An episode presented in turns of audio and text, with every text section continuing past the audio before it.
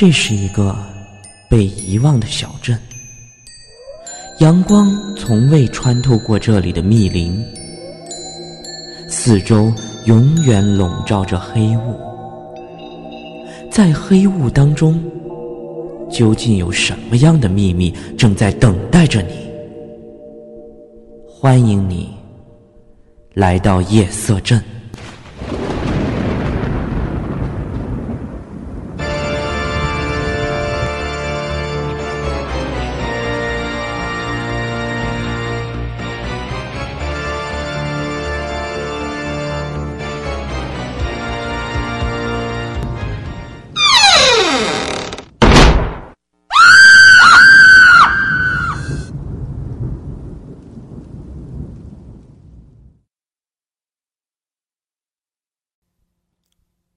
家好，欢迎大家来到夜色镇，我是镇长。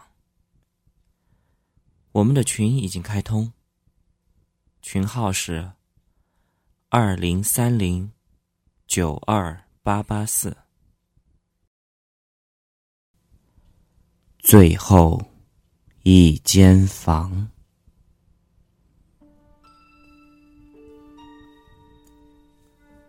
高粱。站在漆黑的窗口，感到自己的脊背一阵的颤栗，于是就朝熊熊的炉火里扔进了两块木柴。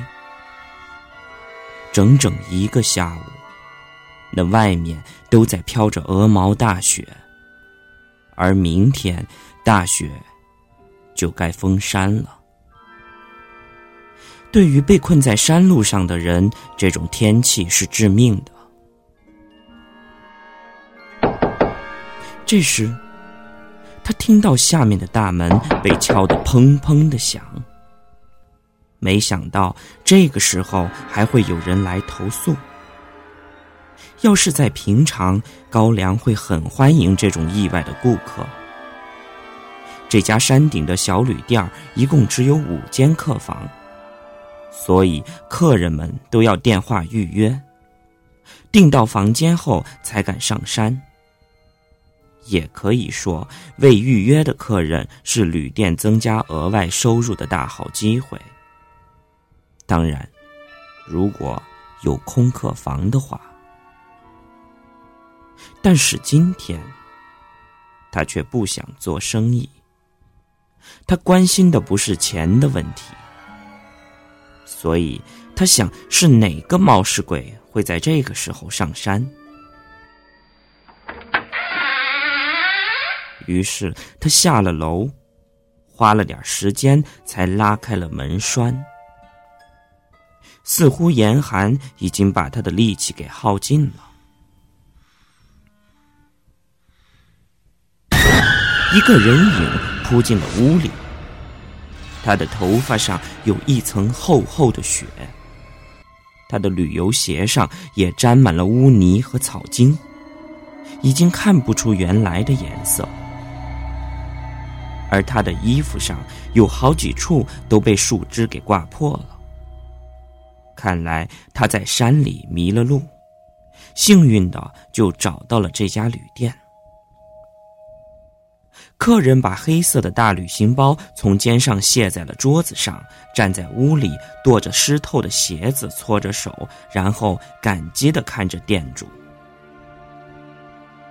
而过了一会儿，他牙齿打架般的说：“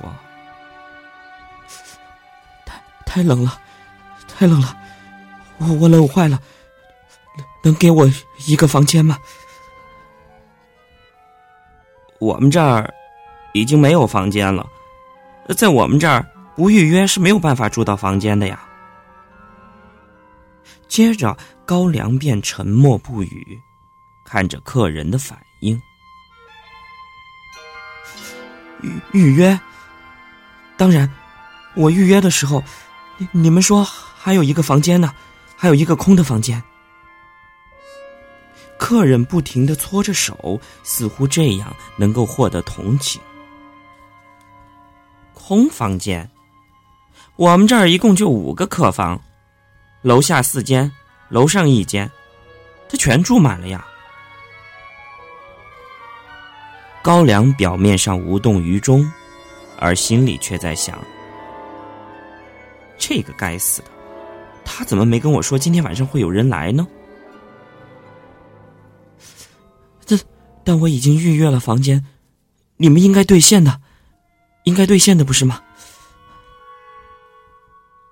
见鬼！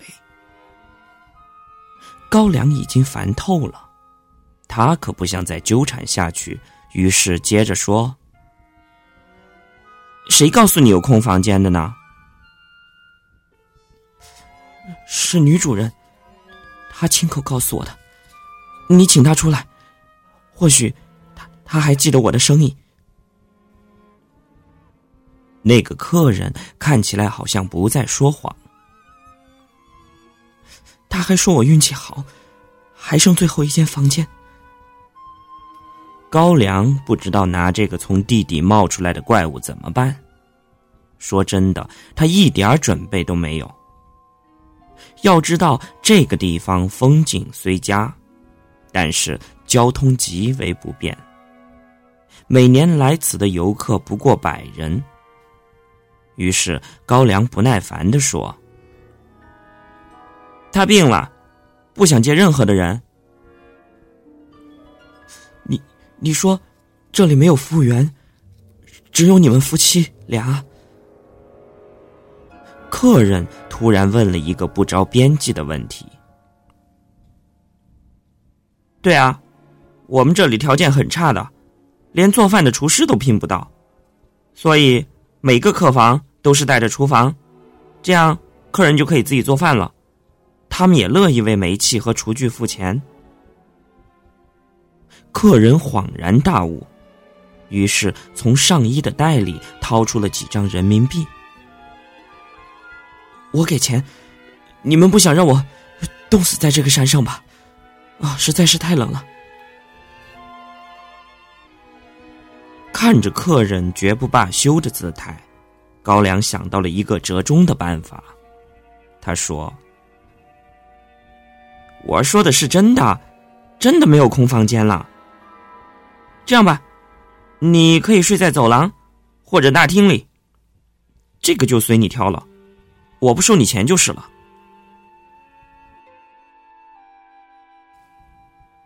客人非常的固执，为了说服店主，他转过了身，拉开大包，从中掏出了一沓的钱。那一沓的钱是全新的。连一点折痕都没有。然后客人紧接着说：“可是，我就想要一个房间，一个单人房。你知道的，大雪封山要好几天呢，我不能一直住在走廊里面。”但是高粱连看都没有看，因为钱是不能打动他的。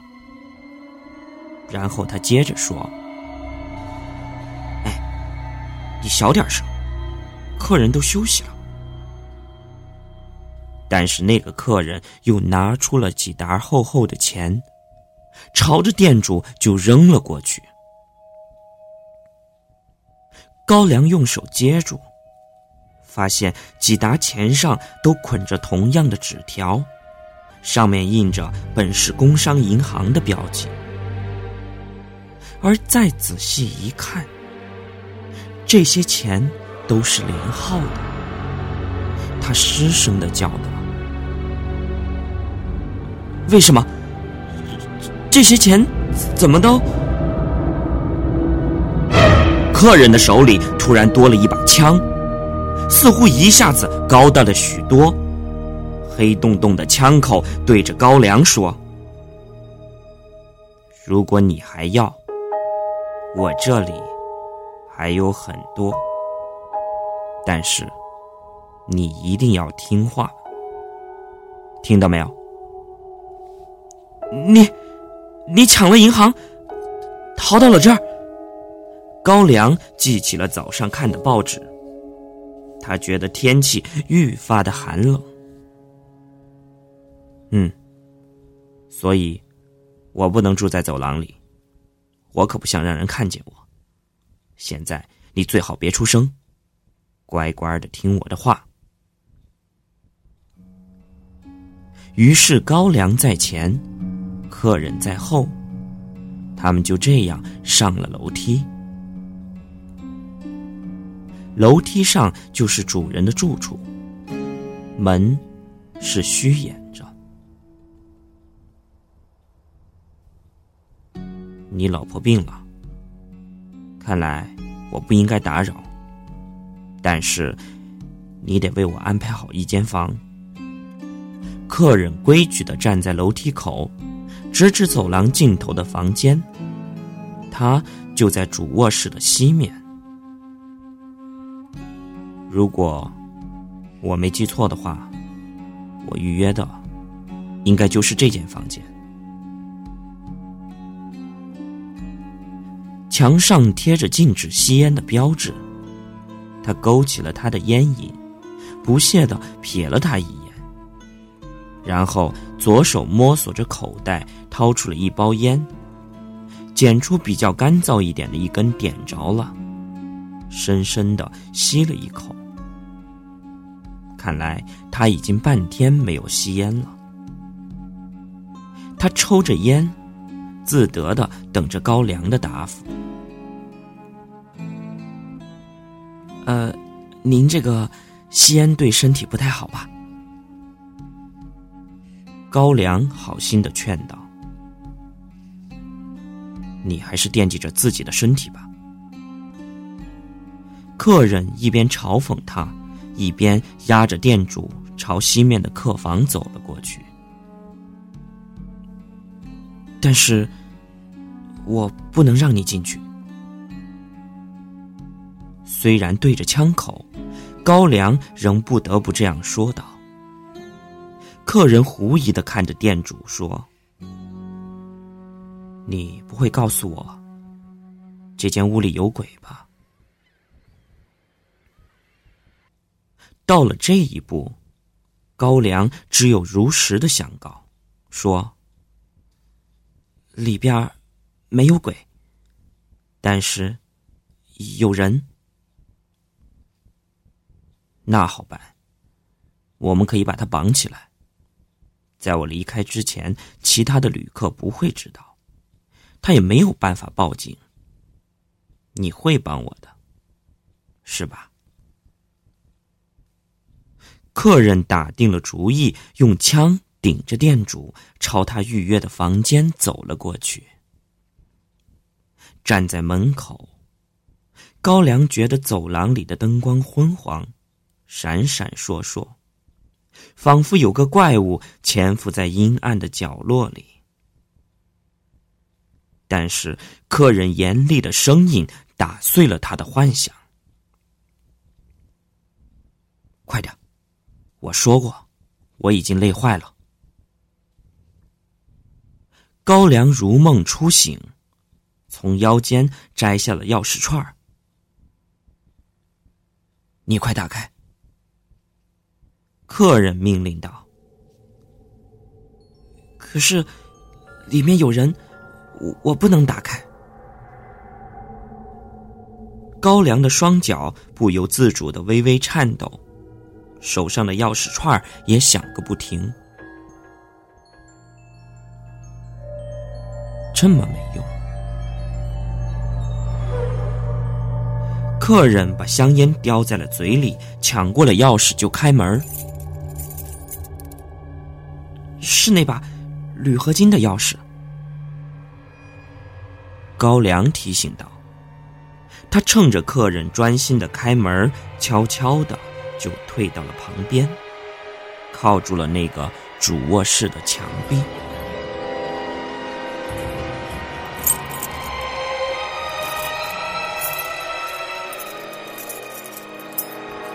对了，就是这把钥匙。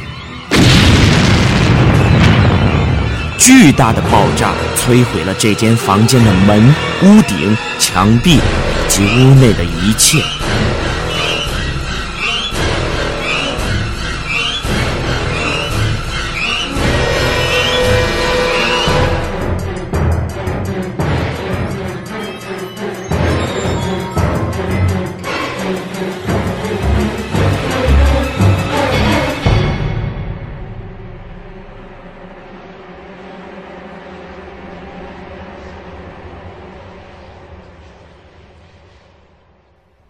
高粱想着：“我劝过你，吸烟对身体不好。